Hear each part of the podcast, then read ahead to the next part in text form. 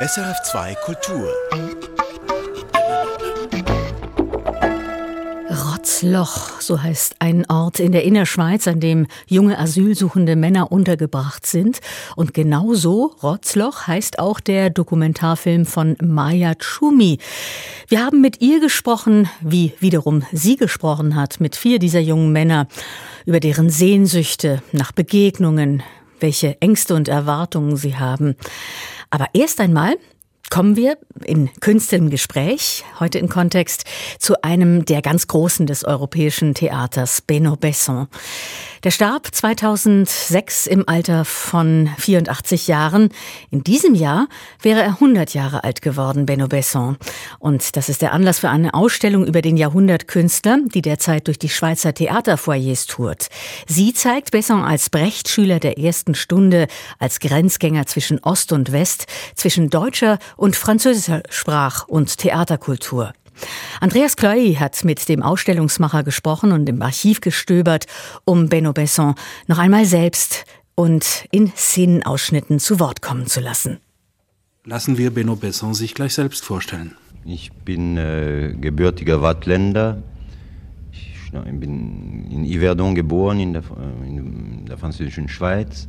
1966 gab Benno Besson im Schweizer Radio diesen biografischen Steckbrief, den er mit der ihm eigenen Beiläufigkeit und einigem Understatement herunterschnurrt. Während des Krieges habe ich dann äh, mein Studium in Zürich fortgesetzt. Ich verdanke dann dem Schauspiel aus Zürich sehr viel in dieser Entwicklung, denn äh, dort hatten sich während des Krieges äh, sehr viele antif antifaschistische Migranten zusammengefunden, die da retteten, was zu retten ist und eine große Bedeutung in der Entwicklung des europäischen Theaters gehabt haben. Das waren die einzige deutschsprachige Bühne, die äh, Antifaschisten spielte und auch dieser Gesinnung war. Und äh, da äh, habe ich auch äh, die Werke von Brecht kennengelernt, äh, denn dieses Theater hat dann äh, eben alle Brechtstücke uraufgeführt.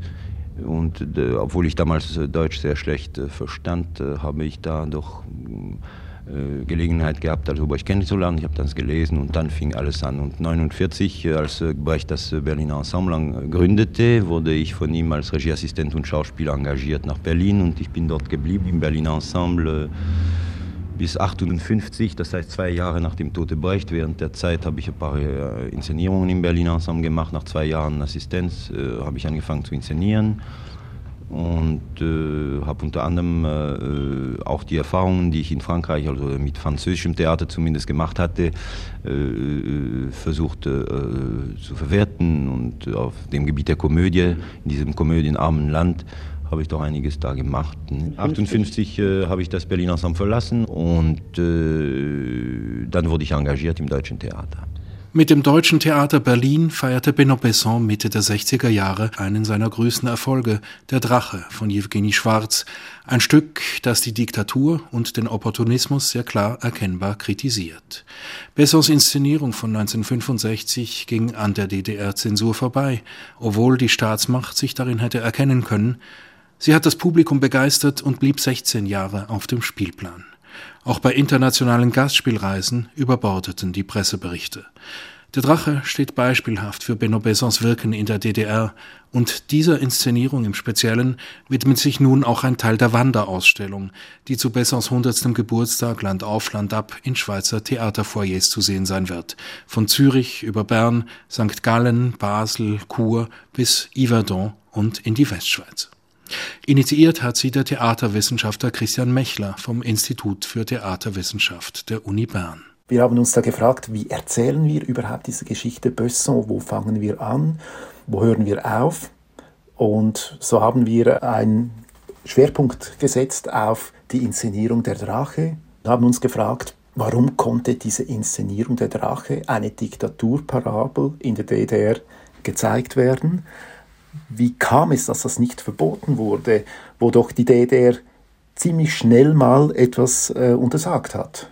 Und wir machen das so quasi wie ein Rätsel. Wir erzählen es als Politrätsel und haben allmählich jetzt noch aber auch gemerkt, dass das eigentlich ein richtiger Politthriller eigentlich ist, dass das lange nicht ausgemacht war, warum das, das, dass das überhaupt gezeigt werden konnte. Das Aufführungsverbot durch die Staatsmacht schwebte wie ein Damoklesschwert über der Inszenierung, die aber eine dialektische Pointe zugleich für die junge Republik politisch sehr bedeutsam war, wie Christian Mechler erläutert. Letztlich war es aber dann so, dass das Theater von Besson eigentlich das schöne Gesicht der DDR nach außen war. Das heißt, die DDR konnte da international punkten. Man muss sich vielleicht vergegenwärtigen, was das für eine Zeit war. Die DDR war in dieser Besson-Zeit politisch international noch nicht anerkannt, völkerrechtlich. Und entsprechend bemühte sich die DDR, Theaterleute oder Künstler, aber vor allem Theaterleute quasi als Ersatzdiplomaten im Anführungszeichen einzusetzen, auf sich aufmerksam zu machen, dass es diesen Staat überhaupt gibt. Mit Nonchalance erledigt bei Benno Besson der Ritter Lancelot den totalitären Drachen und ermuntert die opportunistischen Bürger zur Selbstermächtigung. Doch erst setzen die beiden sich ihre politische Position auseinander, wie in der Ausstellung in einer alten Aufnahme zu hören ist. Hackst du den Körper in zwei Hälften, verreckt der Mensch. Wenn du ihm aber die Seele zerhackst, passiert gar nichts. Er wird gefügig. Wenn die Menschen sehen könnten, was Sie aus ihnen gemacht haben, würden sie Unterdrückung nicht mehr dulden. Im Theater lernt man das Leben, indem man es spielt. Und es ist dabei etwas anderes, ob man sich mit einem Schauspieler identifiziert oder ob man einer Kunstfigur zuschaut. Seine Form des epischen Theaters hat Benno Besson beim anderen Baby bei Bertolt Brecht gelernt. Brecht war ja der Auffassung, dass das Theater nicht die Wirklichkeit nachbilden, sondern ein Spiel spielen soll. Bei Besson sah das dann so aus, dass er in seinen Inszenierungen nicht die psychologischen Aspekte der Figuren betonte, sondern ihre Funktion für die erzählte Geschichte herausstellte. Deshalb ließ er seine Schauspieler auch gern in Masken auftreten, expressiven Gesichtsmasken, vielfach vom Schweizer Maskenkünstler Werner Strub, die den gewünschten Verfremdungseffekt noch verstärkten.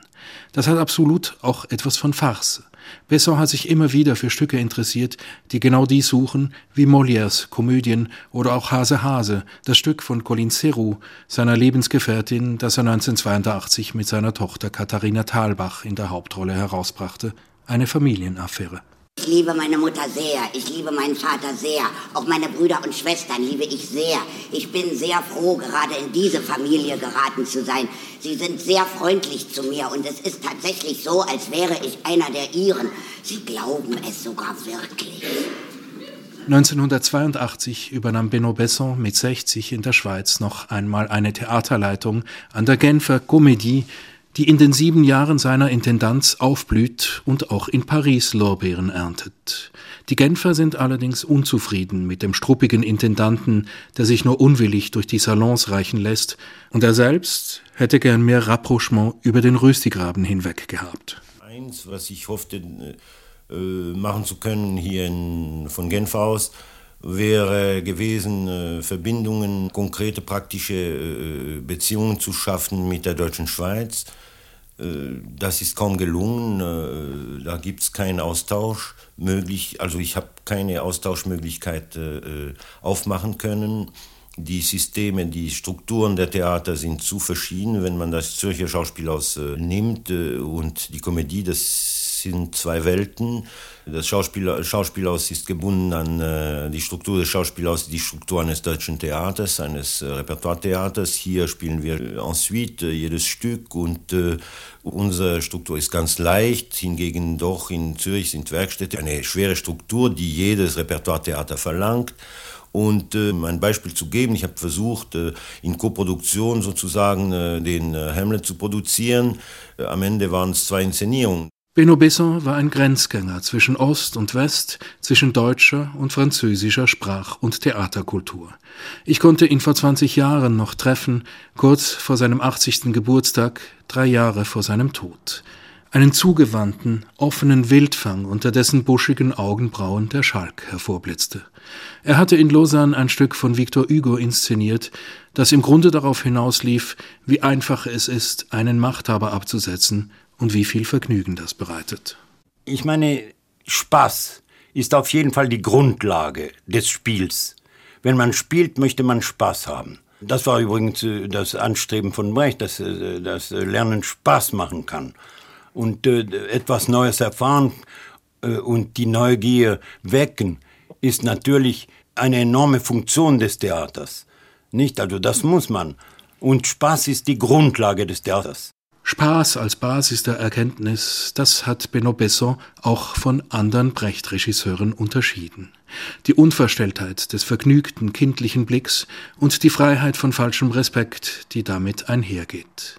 Er hat in Frankreich Brecht mit romanischer Spiellust inszeniert und damit eine Theaterrevolution eingeleitet, die Revolution Brechtienne, die umgekehrt Brechts Position in der DDR stärkte. Und er hat den französischen Säulenheiligen Molière mit frischem Blick nach Ostdeutschland gebracht. Don Juan war meine erste sozusagen professionelle Inszenierung, die ich da machte äh, in Rostock und äh, da äh, lag im Voraus nach den Erfahrungen, die ich gemacht hatte von Bearbeitungen mit Brecht, mit Hofmeister und andere, war ich sehr froh, Don Juan ein Stück von Molière bearbeiten zu können. Für uns französischer Erziehung ist das Herangehen an, Mol an Molière und irgendwas verändern an seinen Stücken etwas äh, wie ein Sakrileg. Und äh, dieses Sakrileg konnte ich machen ohne Bedenken mit der Hilfe Brechts. Benoît Besson war ein Grenzgänger. Es hat ihm ermöglicht, Brücken zu bauen zwischen Ost und West und Freiräume zu errichten, hüben wie drüben.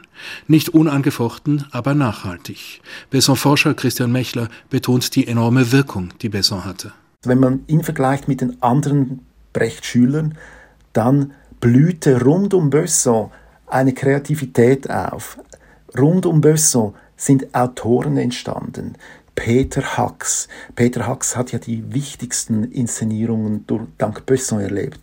Heiner Müller, Christoph Hein. Da war auch ein Wolf Biermann, das, das weiß man gar nicht, der hat ja bei Böno Besson angefangen, bevor er Liedermacher wurde.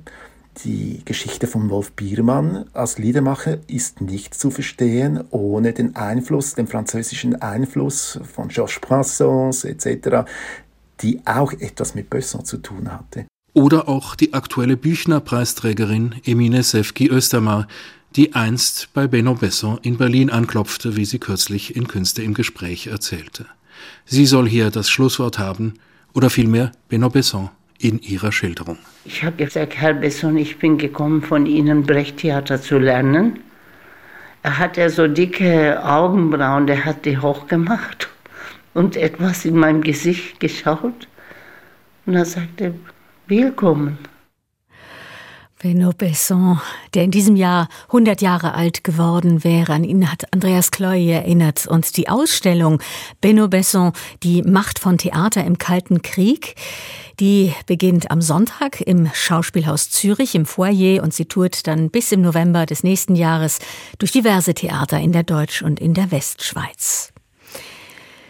Zum Rotzloch jetzt. So heißt ein Dokumentarfilm, den hat Maya Tschumi gedreht und sie hat dabei vier junge Männer begleitet, die in der Schweiz Asyl suchen und eben im Rotzloch leben, einem Ort in der Innerschweiz. Sie spricht mit ihnen über Sehnsucht, Liebe und Sex, über Angst und Erwartung.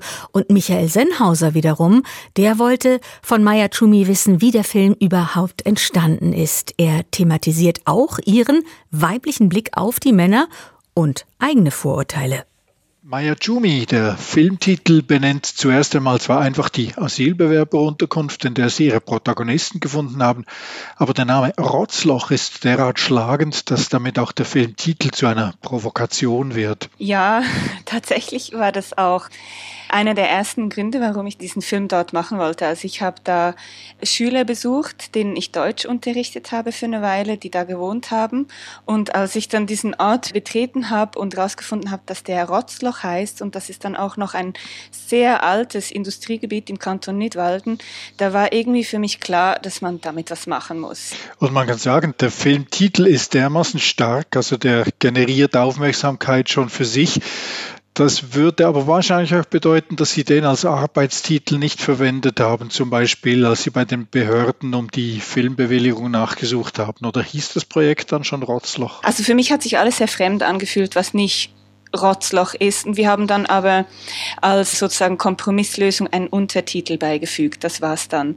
Aber für mich war eigentlich klar, dass man die Dinge beim Namen nennen muss. Und das passiert dann auch ziemlich schnell. Also einer ihrer Protagonisten, Isaac aus Eritrea, er ist 26, der sagt irgendwann im Film einmal, bevor er endlich eine Arbeitsbewilligung hatte, also bevor er seinen Job habe, habe er alles an der Schweiz gehasst. So etwas wie Rotzloch erwartet man nicht in Europa. Europa.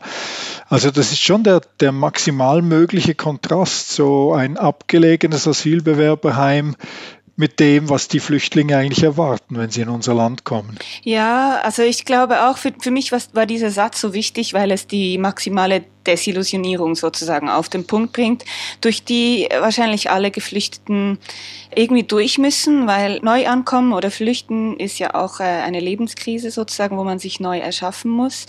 Aber tatsächlich gibt es schon auch sozusagen in diesem Asylsystem, wie es halt äh, funktioniert, zwei große Dinge, die halt sehr schwierig zu antizipieren sind für diese jungen Männer. Und das ist, ist irgendwie, dass diese, dieses Rotzloch als Asylzentrum eine Art Gefängnis ist, in dem sie sich wiederfinden. Und zwar ein ganz spezielles Gefängnis, das nicht äh, funktioniert über Gitter oder über eine Verurteilung oder so, sondern über diesen Status, Flüchtling zu sein und vor allem über Armut und dieses Anderssein in einer Gesellschaft, das einem so wenig Möglichkeit gibt, Brücken zu bauen zur einheimischen Bevölkerung. Und das ist natürlich maximal zugespitzt, wenn man sich am Ende eines Steinbruchs inmitten der Berge und Seen in der Zentralschweiz befindet. Ja, das ist tatsächlich ein Satz, der auch hängen bleibt, wenn da einer der vier Männer sagt, für mich ist das Rotzloch ein Friedhof der Lebenden, ein Gefängnis ohne Gitter. Alle halten uns für Vergewaltiger und wir können nicht in die Schule und wir dürfen nicht arbeiten. Das ist schon einer der ganz zentralen Sätze. Und es kontrastiert dann aber damit mit den ersten Szenen ihres Films, der die zwei jungen Männer eigentlich an einem schönen Sommertag in den See springen. Das ist schon ein erstaunlicher Einstieg eigentlich nach diesem Titel. Ja, also es war eine sehr, sehr schwierige und große Frage bei diesem Film, wie man beginnt, weil ich ja eigentlich von Anfang an damit auch in eine existierende und vielleicht schon überreizte Debatte intervenieren wollte. Also die ganze Frage um Geflüchtete und die Politik darum, das ist ja etwas, was uns manchmal schon fast zum Hals heraushängt. Aber trotzdem fehlt diese Debatte sehr viel. Und dieser Anfang war für mich klar, ich möchte einfach mal dem Zuschauer und der Zuschauerin Raum geben, einfach mal diese Männer anzuschauen und auch wenn sie nackt sind sozusagen. Also es war dann eher so, ich versuchte über diese Körperlichkeit einzusteigen und dann langsam, langsam vorzudringen in diese, diesen emotionalen Abgrund, der dann eben diese Metapher bekommt. Es ist, wir sind die, die Lebenden auf einem Friedhof, sozusagen auf einem gesellschaftlichen Friedhof. Dramaturgisch ist das ja höchst geschickt. Also man hat diesen Titel Rotzloch und man hat schon gewisse Erwartungen und dann fängt das eigentlich recht idyllisch an und man dringt erst langsam vor in den Zustand, in dem sich diese Menschen da auch befinden zwischendurch, in welcher Verzweiflung sie zum Teil auch leben. Aber was mich dann schon bald interessiert ist, wie haben Sie es geschafft, die Bewilligung zu bekommen? Also man kann ja nicht einfach in so ein Flüchtlingsheim, in ein Asylbewerberheim gehen und filmen. Das braucht zuerst eine behördliche Einwilligung. Was hat es dafür gebraucht? Ja, das war tatsächlich nicht einfach. Also ich habe das Rotzloch etwa 35 Mal über zwei Jahre lang besucht. Also die Behörden haben mich kennengelernt, also die wussten, wer ich bin und die wussten auch von Anfang an, dass ich ein Filmprojekt da plane. Und ich weiß nicht genau, ich glaube, die haben das am Anfang nicht ganz ernst genommen. Und dann war das eigentlich okay, dass ich da immer wieder zu Besuch gehe.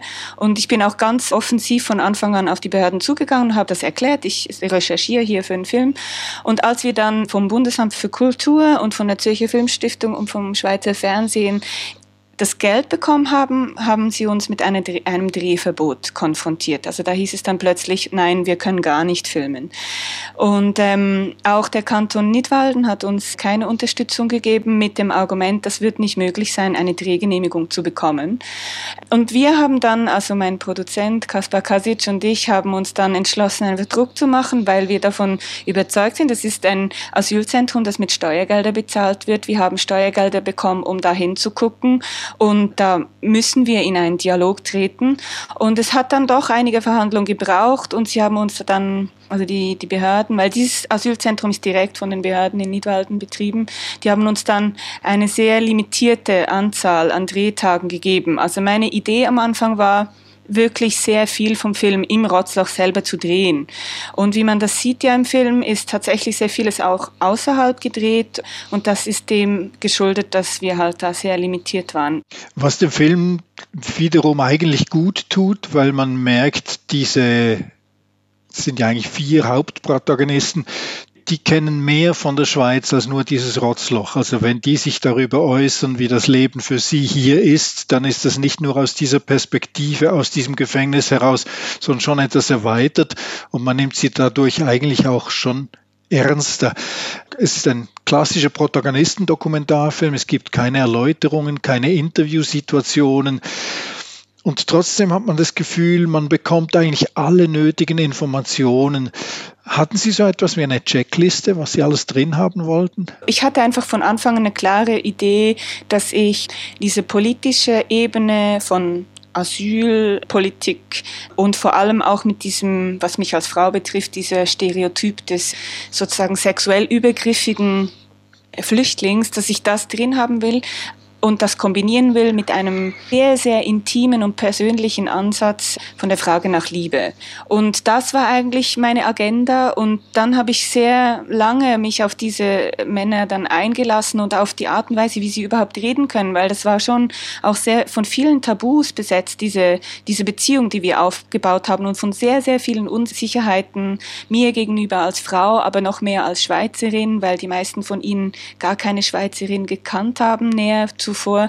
Und das, was einfach klar war, also wo ich am meisten gepusht habe oder wo ich am meisten sozusagen hm, eine Art innere Checkliste hatte, war schon dieses, ich will wissen, was sie von Frauen denken, ich will wissen, was sie, was sie fühlen in Bezug auf diese Fragen, was Heimat und Liebe und Intimität bedeutet für sie. Und was dem Film auch gut tut, ist ihre Entscheidung, da ebenfalls nicht zu zensieren. Es gibt auch ein paar Momente, die durchaus in die Nähe des Klischees kommen. Also wenn zwei dieser jungen Männer sich über Frauen unterhalten in einer Sprache, die man überall auf der Welt von jungen Männern hören könnte, ist für einen Moment wahrscheinlich die Versuchung schon da gewesen, das vielleicht noch etwas abzudämpfen, oder?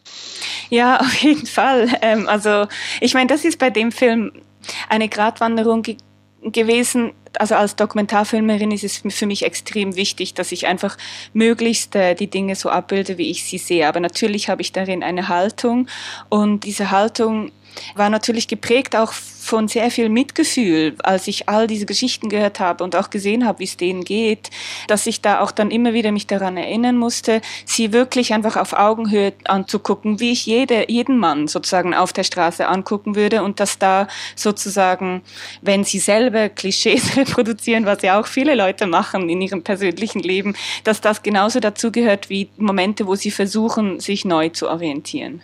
Die letzte Frage, die bezieht sich auf die dokumentarische Haltung. Also man geht ja allgemein davon aus, ein Dokumentarfilm ist so neutral wie möglich.